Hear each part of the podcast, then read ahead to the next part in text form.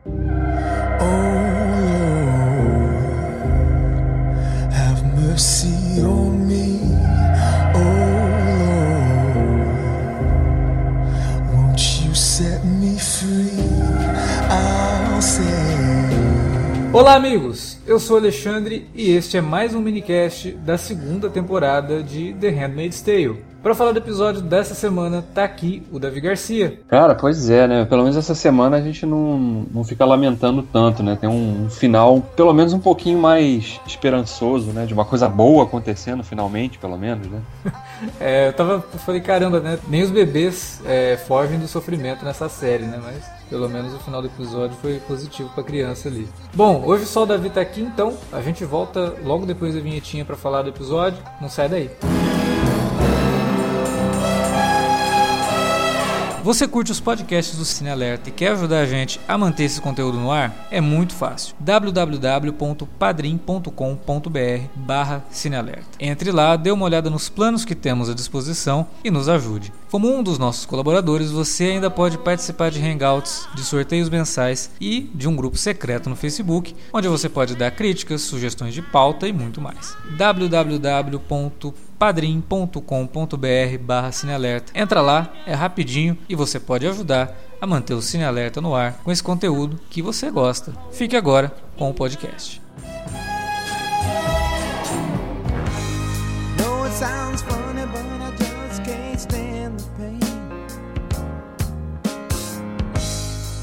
Girl,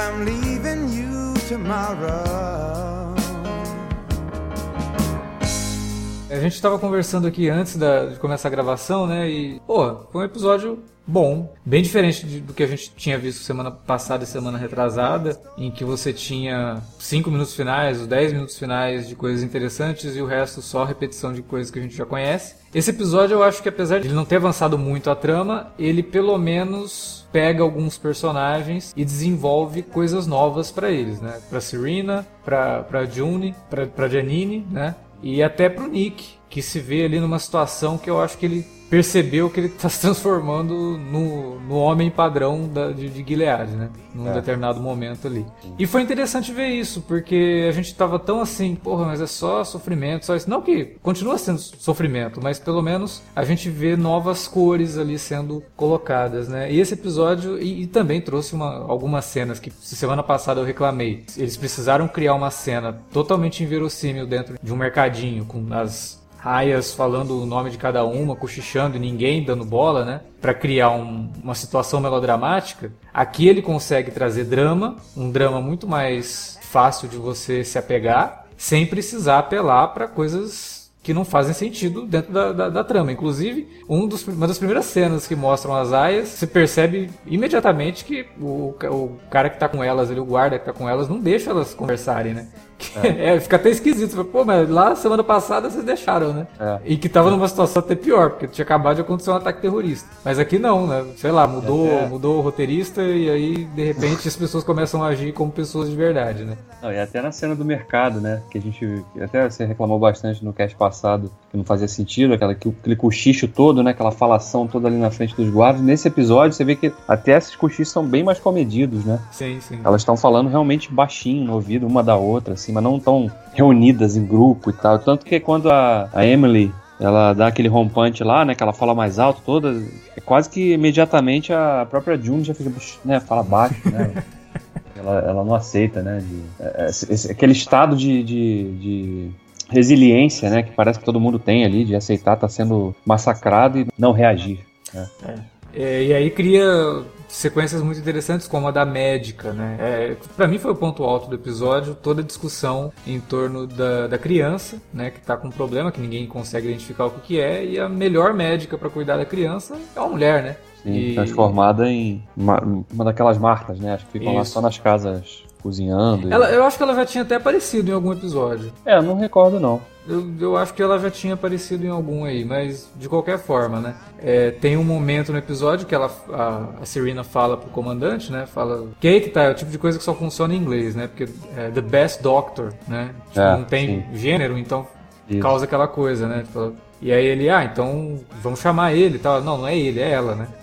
É, que isso, na verdade, isso daí é uma adaptação de uma brincadeira, entre aspas, para identificar o nosso preconceito, né? Que é um, é um textinho, como se fosse uma historinha, né?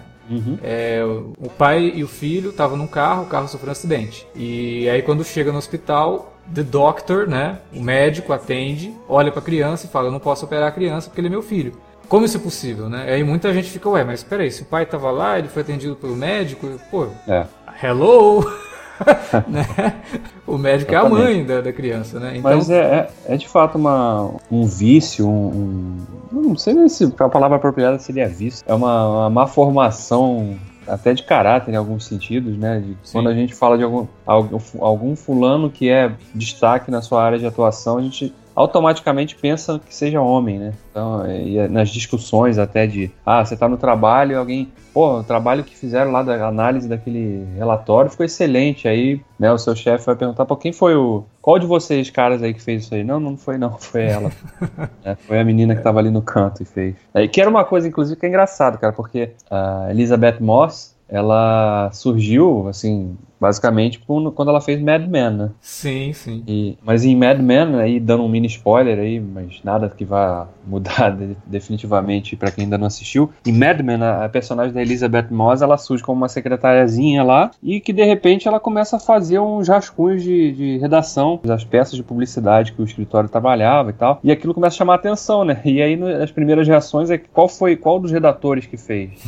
não, não foi nenhum dos redatores, foi a secretária. E aí a partir daí ela, ela ela começa a chamar a atenção no escritório, os caras vão dando um pouco de chance para ela, até que ela acaba se desenvolvendo lá. Então é interessante que é uma personagem, né? É a mesma atriz na, em séries distintas, mas falando basicamente do mesmo tipo de preconceito aí, né? É, exatamente. Que, que, as mulheres sempre sofrem, sempre sofreram. É, e aqui no caso de Gilead é pior ainda, né? Porque elas realmente não podem exercer nenhum tipo de trabalho. É, então você está deixando de ter a melhor especialista, uma das melhores do mundo na área dela, por simplesmente porque ela é mulher. Né? Então, Sim. ah não, a gente tem homens que são bons o bastante para fazer isso. Não, não, não, tem. Fora, fora, que quando a Serena é, ela vai de primeiro ela pede pro, pro Fred dar autorização formal, né, para que ela pudesse ir. Aí ele dá de ombros e fala assim, ah, se, se ela, ela, ela apela, mas é uma criança, né? A gente tem que. Ah, não, mas se for vontade de Deus aí, então, que, né? É. Ué, mas se é vontade de Deus, então também não precisa chamar um homem pra ir lá ver. É. Né? Porque deixa curar sozinho. É meio que testemunha de Jeová, né? Eles são, representam muito, né? O, essa ala mais fundamentalista, assim, da, dessas igrejas cristãs que, que pregam que não pode, né? Sofrer um acidente, não pode ter transfusão de sangue, não sei o quê. Se tiver que ser curado, vai ser curado, senão, né? É, aqui, aqui, por exemplo, saiu, chegou até ter uma notoriedade nacional, aí deve ter saído em algum jornal, é, de um caso aqui no hospital da minha cidade que os pais não queriam deixar fazer uma transfusão de sangue no bebê, e se não fizesse, a criança ia morrer. Uhum. Aí os médicos precisaram entrar com um recurso para impedir a decisão dos pais, porque você não vai deixar uma criança morrer. Né? É. Inclusive a criança foi para casa há umas duas semanas, né? Tá, tá bem e tal. É, então é, é, bem em cima disso, né? Bem dessa, dessa questão aí de até renegar um pouco a ciência, né? Deixar tudo na mão de Deus. E é aí que eu acho, é a única coisa que eu não sei o que, que vai acontecer no próximo episódio, porque eu evito assistir promo, né? Do, do, do episódio seguinte, então nem sei qual é a abordagem disso. Mas quando termina o episódio, eu fiquei muito com medo daquilo acontecer. E aí quando acontece, eu falei, hum, putz, né? É, é aquele, aquele coisa ali pode representar tanto a, a questão de uma virada mesmo um pouco mais racional daquelas pessoas que estão ali de fala, pô, pera aí, olha só, a gente está maltratando as aias desde o início, a gente está renegando o papel de mães que elas têm Sim. e a importância disso, principalmente nos primeiros meses né, de vida da, da, da criança, né, esse contato materno mesmo com a... Eu sinceramente espero que vá por esse caminho, até porque a gente acompanhou durante toda a primeira temporada essa família. E a gente viu que a mulher não tem o menor tino para ser mãe. Ela não gosta Sim. da criança, ela, sabe, é. trata de qualquer jeito. Então, eu gostaria muito que fosse por esse caminho. Espero que não, sabe. Bom, a única coisa, assim, que se aquilo for visto como um milagre, seria a forma das mulheres começarem a ser vistas de outra forma. Eu, eu não sei se isso é bom pra série, sabe? Não sei até que ponto é, mas seria... aí, mas aí também seria, seria partir da água pro vinho, né? Putz, totalmente. De, de, de meros objetos de reprodução, para serem usados para reprodução e tortura psicológica e física para santas. Sim. Bom, eu espero que tenha esse lado racional, porque se tiver o lado milagre e esotérico da coisa, É.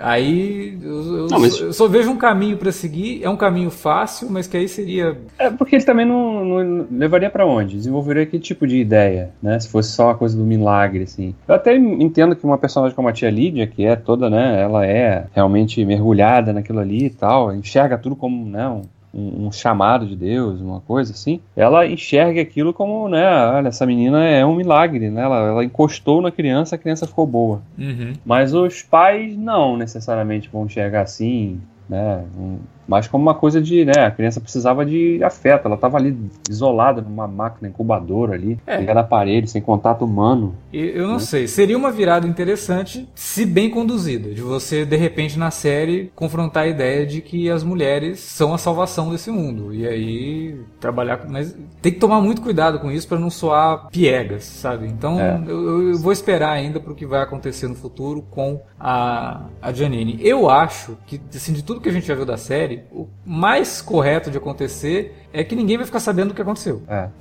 Aliás, a direção desse episódio foi bem infeliz, né, naquela cena, porque quando a gente vê ali, né, aquele, aquele ambiente, primeiro que aquele cenário é super claro, né, branco, branco, e eles estavam de roupa branca, todo mundo de roupa branca, e aí você vê, a cena vai abrindo, vai, vai, vai, você vai vendo o plano maior, aí você vê as roupas da Janine no chão, Aí você vê que ela tá ali sentada no parapeito da janela e você já imagina o pior, né? Uhum. Puta merda, ela, ela tá loucaça, a criança já tá morta no colo dela. E ela tá ali cantando, mas loucaça já, né? Aí quando chega na câmera você vê uma, porra, caramba, né? Uma surpresa positiva finalmente, né? Não é alguém sofrendo nesse momento. É. Então foi um, foi um, foi um, um jeito legal que, que a direção encontrou para valorizar também essa revelação ali naquele momento, né? Mas teve um outro momento que aí já o extremo oposto disso, né? Que me chamou muita atenção também no episódio, que foi a cena do, da punição, né? Pra, pra Serena, né? Porque a gente vê claramente ao longo do episódio que ela, ela já tem todas as dúvidas de que, porra, acho que realmente colaborei com uma merda gigantesca. e agora vai ser difícil de, de recuar, né? É, e ela, e ela renega isso, né? A, a June é. pergunta pra ela, ah, você sente falta de trabalhar? Aí ela, a gente tem que fazer os sacrifícios e não sei o quê. Aí ela dá uma pausa, mas eu odeio ficar fazendo tricô, né? Pois é. Então, é. é. óbvio que ela sabe que ela fez merda. É, a gente até discutiu isso. Ela, provavelmente ela não sabia o quão opressivo seria aquilo. Ela com certeza sabia que seria até um certo ponto, mas eu acho que ela não, né, não, não, não, tinha noção de que você tiraria, por exemplo, a chance de uma mulher que é a melhor da sua área, de exercer sua área, de salvar vidas, para virar uhum. uma marca. Né? Então, essas coisas estão pegando na Serena. O que é bom para a série porque uma das coisas que a gente. Eu acho que até a gente chegou a comentar sobre isso. Que a série parece que faz a gente odiar algumas mulheres também. E a Serena era uma delas. É. E se é uma série que está falando sobre esse abuso, sobre uma sociedade machista e tudo mais. É, eu não acho que a gente tem que vilanizar essas mulheres, né? E, e pelo visto, está ocorrendo essa virada com a, com a Serena aí. E isso está interessante. É uma das coisas que eu gostei. E a, a Ivone Trahovski, ela mandou muito bem nesse episódio. Ela tá espetacular, principalmente na cena que ela tá sozinha, uhum, né, que a Johnny começa, é... começa a tirar e ver, aí ela vê as marcas das chibatadas, né? É, uma, uma interpretação excelente dela e até assim, pelo peso que a gente está vendo do que como essa temporada tá trabalhando a Serena, essa está sendo uma temporada mais da Serena do que da June, né? Até pelos flashbacks, assim, os flashbacks que a gente viu dela são muito mais importantes do que o que a gente viu da June.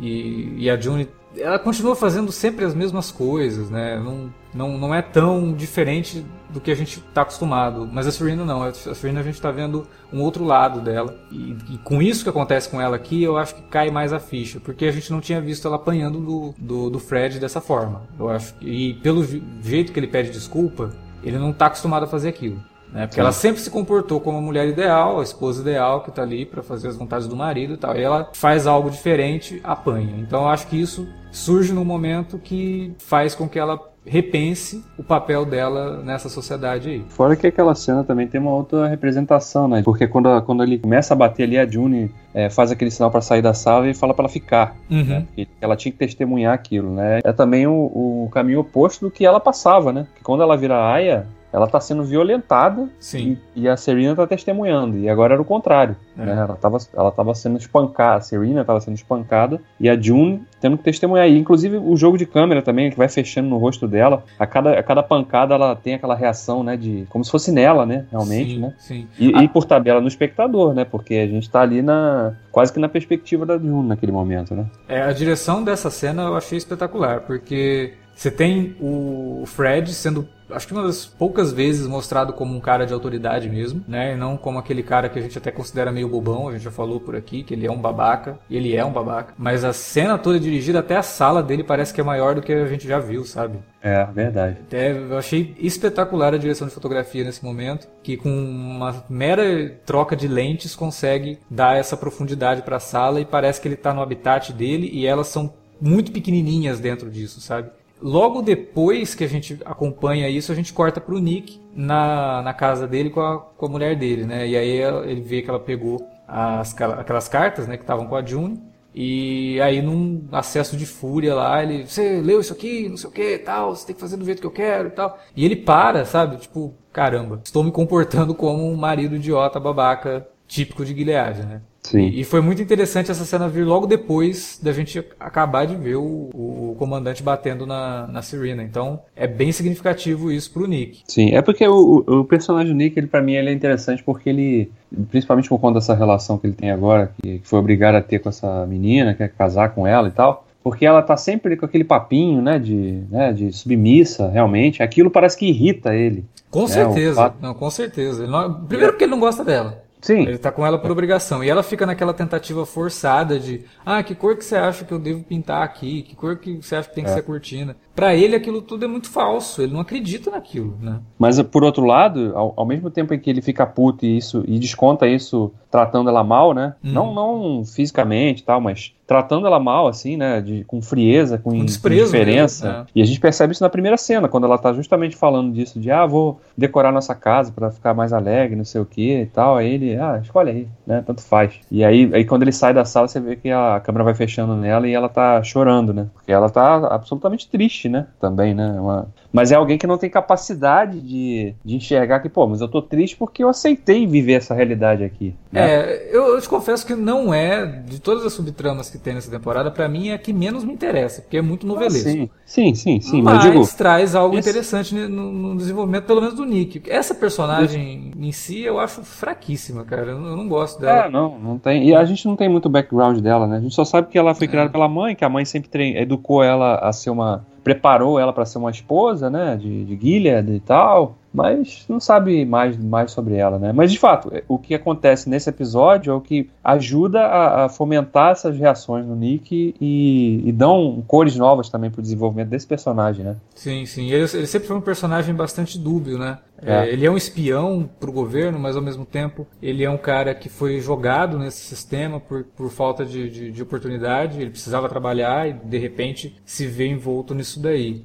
E você percebe também nitidamente que depois que acontece todo o golpe e Gilead passa a existir ao invés dos Estados Unidos, ele se arrepende. Ele começa a ver que aquilo lá tá errado, sabe? Ele sabe que aquilo tá errado. Sim. E então ele é um personagem que eu, eu sempre gostei de, de acompanhar. Essa subtrama dele casado eu acho muito novelesca, não gosto. E foi a primeira vez que eu finalmente consegui me importar com aquilo. Porque quando ele tem aquele, aquela reação com ela, você já fica preocupado. Vai bater na menina, né? Tem 15 anos. E ele mesmo se policia por conta disso. Então eu acho que daí sai algo que pode melhorar essa subtrama aí. Teve outro negócio também que a gente tava até, não sei se de repente a gente pulou, devia ter falado antes, que foi já aí já pro finalzinho, né, quando a Serena tá lá e, começa a chorar, né, e, e- no quarto, né, Uhum. e a June bate na porta e fala da pergunta se ela precisa de alguma coisa, né, e ela reluta, né, embora naquele momento ela assim, pô, ela tá, eu já fiz tanta, ela não diz isso, mas a reação dela com aquele choro contido diz, né, pô, eu já maltratei tanto ela e ela ainda assim vem aqui perguntar se eu preciso de alguma coisa.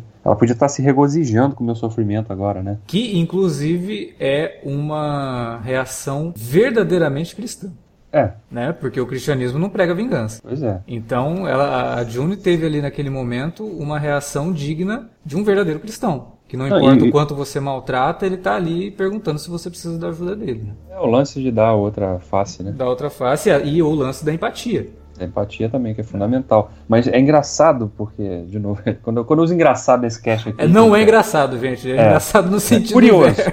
É curioso, curioso. A palavra é curioso. Porque quando, quando vai chegando no final, né, e a gente vê a June ali, quando ela de novo bate na porta lá do comandante, pra ela também pedir desculpa, né? Você sabe que ela tá jogando, né? Tanto que no início, quando a câmera tá fechada no rosto dela, ela, ela tem um, um, um, rosto ali de certa felicidade, né? De estar tá fazendo aquele jogo ali, talvez, né? Eu não entendi depois... isso, na verdade. Então, mas aí, então, é aí que eu queria chegar. Esse ponto de que ela percebe que ela tá manipulando tanto a Serena quanto o Fred naquele momento ali, mas ao mesmo tempo ela, ela se entristece com tudo aquilo. Porque ela, pô, eu tô fazendo o que eles fizeram comigo. Eu enxerguei dessa forma, entendeu? É. Ela tem um primeiro momento de tá, porra, é, agora eles vão sentir na pele o que, que eu passo aqui. E, ou a Serena, né? E ao mesmo tempo ela percebe, pô, mas eu tô feliz por causa disso e eu não sou diferente deles, então. Se eu fosse casada com um comandante, eu estaria fazendo isso com uma, com uma Aya, talvez. É, no caso da Serena, eu acho que ela realmente sentiu algo ali, entendeu? Eu acho que ela, quando vai atrás da Serena perguntando se ela precisa de ajuda, ela, ela tá sendo sincera, porque ela realmente se compadeceu. Agora, quando ela vai bater na porta do, do comandante, eu fiquei sem entender qual, qual foi a jogada dela. É, eu acho que ela sabe que ela consegue, Porque né? se ele falasse para ela, não, entra aí. E aí? É. Eu não entendi, cara. Se alguém que tá ouvindo aí sacou, me explica, porque para mim ficou meio, meio vago isso. O que, que ela pretendia com aquilo, sabe? É, eu acho que no fundo ela sempre quer manipular o cara, né? É, mas sei lá. E foi o que ela fez na, na primeira temporada, né? Sim. Quando ela conseguia sair lá e tal, da, da casa, etc. Mas pode ser outra coisa, né? Que os episódios restantes dessa temporada não vão trabalhar também. Tem outro negócio, cara, que a gente tem que falar aqui, que foi mencionado nesse episódio, já vem sendo mencionado ao longo da temporada, que é essa coisa da visita dele lá ao Canadá, né? Porque isso em algum momento vai ser, eu acredito que vai ser um dos pontos de fecho dessa temporada. Algum tipo de gancho que vão deixar para isso aí. Porque a gente já viu lá no Canadá e estavam com um tipo de movimentação lá eles até comemoram, né, no, no, episódio passado, que a gente viu aquela breve comemoraçãozinha deles quando eles souberam da notícia que tinha tido um atentado em Gilead, uhum. aí que alguns comandantes tinham morrido e tal. Essa visita do, do Fred lá, essa comitiva, talvez que ele vai liderar, né, é, isso pode representar algum ponto de virada também, porque a gente sempre fala, né? Comenta que pô, parece que o Canadá, os caras, eles estão lá meio acuados, né? Lá eles não estão vivendo, não é um estado de opressão, mas ao mesmo tempo parece que sei, eles têm medo de que em algum momento eles possam ser invadidos, ou eles estão planejando uma invasão para tentar retomar o status quo da sociedade vizinha. É, não é da índole do Canadá se preparar para invadir alguma coisa. Pois é, exatamente. não, não, seria até uma, seria até uma coisa, pelo menos na ficção, né? Essa, essa novidade na história, né? Porque a Atwood, a autora do. É, ela é canadense, livro, né? Claro. Canadense. Pode estar, de repente, dando uma influenciada nisso aí, né? É, eu, eu realmente não sei para que lado eles querem levar isso. É, de novo, conhecendo os caminhos que a série toma, o mais provável é que termine a temporada com o Fred indo para o Canadá e assinando um acordo lá para implementar no Canadá uma coisa parecida, sabe? E aí todo mundo que está lá, que está refugiado, se desesperando porque tome sofrimento na próxima temporada. Que normalmente é isso que a gente espera de Handmaid's Tale, que tenha mais sofrimento sempre. Então, não sei, pode ser isso. Porque a gente já viu que no México aconteceu isso. É, exatamente. Então, sei que lá. é uma coisa que a série precisa explorar mais também, né? De, de mostrar o que está acontecendo em outras partes do mundo. É, essa, essa questão do México, por exemplo, deram uma esquecida legal, né? Pois é, deixar de lado isso aí. Foi um ponto Eu... importante na, na, na, temporada passada, que foi quando a, a June descobriu que o marido estava vivo e tal. Uhum. E não serviu para nada, não, não, deu continuidade, né? Não, não, era nenhuma subtrama, parecia que foi só algo jogado para ela descobrir que ele tá vivo e, ela, e ele descobrir que ela tá viva. Então, queria ver mais disso, né? Queria ver mais do, do que, que tá acontecendo no mundo também. Pois é, acho que como a série vai ganhar a terceira temporada, né? acho que tudo depende do tipo de, de, tipos de ganchos que eles devem preparar aí pra próxima, né? Mas é, eu espero que eles ainda deem algum, algum tipo de, de dica mais palatável mesmo, mais explícita para nessa temporada ainda, né? De mostrar, cara, que a gente tá vendo é você imaginar como se fosse hoje, né? Os Estados Unidos é um dos países mais expoentes do mundo, né? A cultura americana influencia muito, muita gente em vários cantos do mundo. Uhum. Se isso acontecesse hoje, o, os outros lugares não, estavam, não estariam discutindo isso. É, acaba, né? acaba ficando com uma narrativa parecida com 1984, né? Que você só tem ali é, só tem a perspectiva do. É, mas, mas isso faz parte da narrativa porque depois você descobre que muito do que se falava não era verdade, né? Uhum. É, agora aqui eu não sei. Pode é, ser que é aconteça diferente. isso também. De que, ó, na verdade o mundo está se recuperando. É Gilead que está totalmente fechado, né? Pode ser. É. Mas eu achei que foi, foi, um episódio melhor, assim, dentro desse. Dessas, porque ele não foi. Ele, ele fugiu, pelo menos, daquela coisa de 40 minutos Exato. de enrolação, de repetição e 10, 5 minutos de coisas interessantes. Aqui é. não, foi um episódio mais bem diluído, acho, mais bem equilibrado. Continua sendo longo, mas ainda assim acho que foi um episódio é, sem muitas arestas. Ele é mais direto é. ao ponto. E aí era disso que a gente estava falando, acho que há uns dois episódios atrás. Seria interessante se a série investisse em histórias fechadas em alguns episódios para poder soar mais direta e contar algo mais definido, sabe? Do que simplesmente ser uma história longa que nunca parece que vai chegar em algum lugar, né? Tá sempre se repetindo e tal. Esse episódio não, teve algo a ser resolvido, é resolvido e no meio de tudo isso você tem o, o desenvolvimento dos personagens ali. É importante para eles, né? Existe uma, uma, uma nova perspectiva para esses personagens, principalmente para Serena é, e até para Janine e ao mesmo tempo você teve uma historinha fechada ali, sabe? Ele até funcionaria como um, um conto fora da série né? Como se fosse um episódio especial de Handmaid's Tale. Olha, nesse episódio a gente vai contar a história da criança lá, que a gente acompanhou na primeira temporada, não deu tanta bola, mas vamos saber o que aconteceu com ela. E aí mostrar isso. Eu gostaria de ver mais isso acontecendo na série. Eu acho que ela funcionaria melhor se a gente acompanhasse algumas histórias isoladas. Que era até o que eu tinha falado, acho que no terceiro programa, que eu achei que quando a, a June fugiu, ela ficaria passando por alguns lugares e a gente iria acompanhando a vida de algumas pessoas e como que a passagem dela poderia mudar a vida dessas pessoas, né?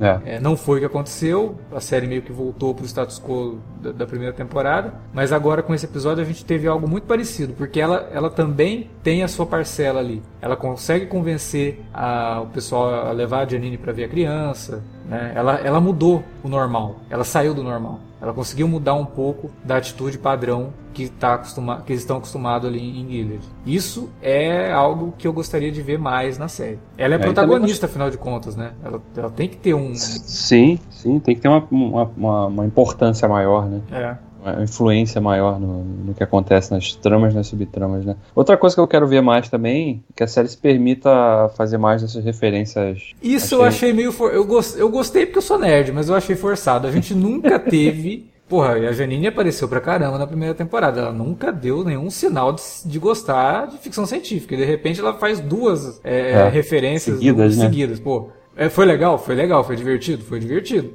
Mas ficou meio esquisito, né? Não é um personagem que a gente tá encontrando agora. Eu, eu gostei é, do ficar Valeu pra dar uma, que... é. uma quebrada no, no, clima, né? Concordo com você, gostaria de ver mais isso. É, até para trazer um, um respiro ali pra série, né? Não ficar É, coisa... exatamente, exatamente. Não, só não transformar a Janine no cisco do Flash, né? Que a cada. A cada é. cinco palavras, oito são referências à cultura pop, né? Eu quero ver para onde eles vão levar também a personagem da Emily, cara, porque a gente vê que ela claramente é uma bomba, continua sendo uma bomba relógio, e ela tá doente também, tem que levar isso em consideração. Que tipo de, de, de coisas eles ainda vão trabalhar em cima dessa personagem, né? Porque imagino que ela não sirva como, como aia para reprodução mais, né? É, mas ela tá lá como aia. Eu, cara, não, não consegui entender isso ainda. É, a única explicação lógica para tudo isso é que, porra, os caras pegaram elas num campo contaminado por radiação e não fizeram nenhum teste é. né, para saber se elas estão contaminadas também. O que seria ridículo, mas levando em conta que os caras renegam a ciência. É. Aliás, nesse episódio, eles falam, né, vários alguns momentos que o, comandante ficou alguns meses no hospital, né? Sim. E a, própria, a, própria, a própria abertura dá essa ideia de que a Serena e a June estavam trabalhando juntas ali já há algum tempinho, algumas pelo, sei lá, uns dois meses pelo menos. E duas coisas me chamaram a atenção. Uma, a barriga da June não. né? E a criança, a Charlotte lá, bebê. Ela já era bebê na primeira temporada e continuou igual, né? Desses meses passaram, ela continuou igual também. É, porque assim, a gente tem que contar que a June fugiu por uns três meses. Pois é. é que deve ter passado um mês e meio. Fora o tempo que dela voltar até acontecer esse ataque, mais um mês. A criança aí já tá com quase um ano, né? É, mas ela tava, era bebê ali, né? Tá bem bebê, né? Sei lá, uns seis meses, talvez. Enfim, é, é, nit, é aquele nitpicking que a gente gosta de fazer também. É, Mas você, você que tá ouvindo aí, diz se não te incomodou também esse tipo de essa é passagem eu, eu esquisita de, de tempo aí. Eu vou fazer um nitpicking também, que aconteceu ali no episódio. Só pra, só pra encerrar. É, tem um momento que a câmera se aproxima bastante da June e dá pra ver nitidamente a sombra da câmera no rosto dela. Eu percebi isso também, cara. é. Verdade. A iluminação ali não, não ajudou. Tava, é. Deu, deu, deu um reflexo legal na cara dela mesmo. É, e aí dá pra ver muito a sombra da câmera se aproximando do rosto dela. Mas ok, tá tudo legal, tá tudo bem, né? Acontece, isso daí acontece. É isso, vamos ver. Agora, né? Faltam quatro, né? Quatro, né? Essa temporada é mais longa, então faltam quatro episódios. Tem Já tempo de uma- ficar enrolando mais, né? Quatro Não, episódios pra acabar a temporada, a gente tô, anda aí. Já, já enrolaram bastante, né? Nos seis primeiros, pelo menos. É, esperar que agora o negócio. Óbvio que a gente não quer que a série vire uma série de ação, não é isso. Mas tem uma trama que precisa, né? Andar. Senão não volto pra próxima temporada, não.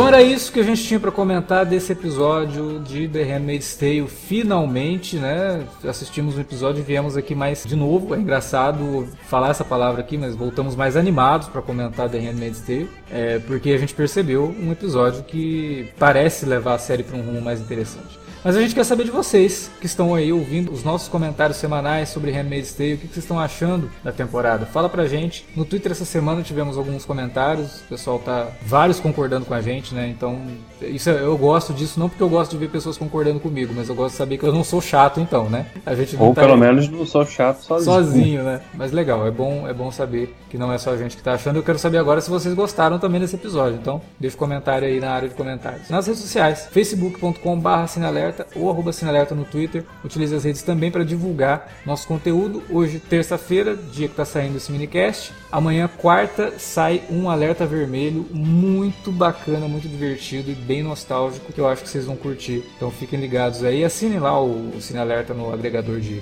podcasts que vocês usam no celular, se for o- iPhone, né, no iTunes. Se for no, no Android, tem vários aí, Podcast Edit. Faça propaganda pros amigos, os parentes também, né? É, espalha pra todo mundo, manda os arquivos MP3 pros amigos. É, e sexta-feira tem minicast Westworld também aqui no Cine Alerta. É isso. Valeu pela audiência, pessoal. Até a próxima.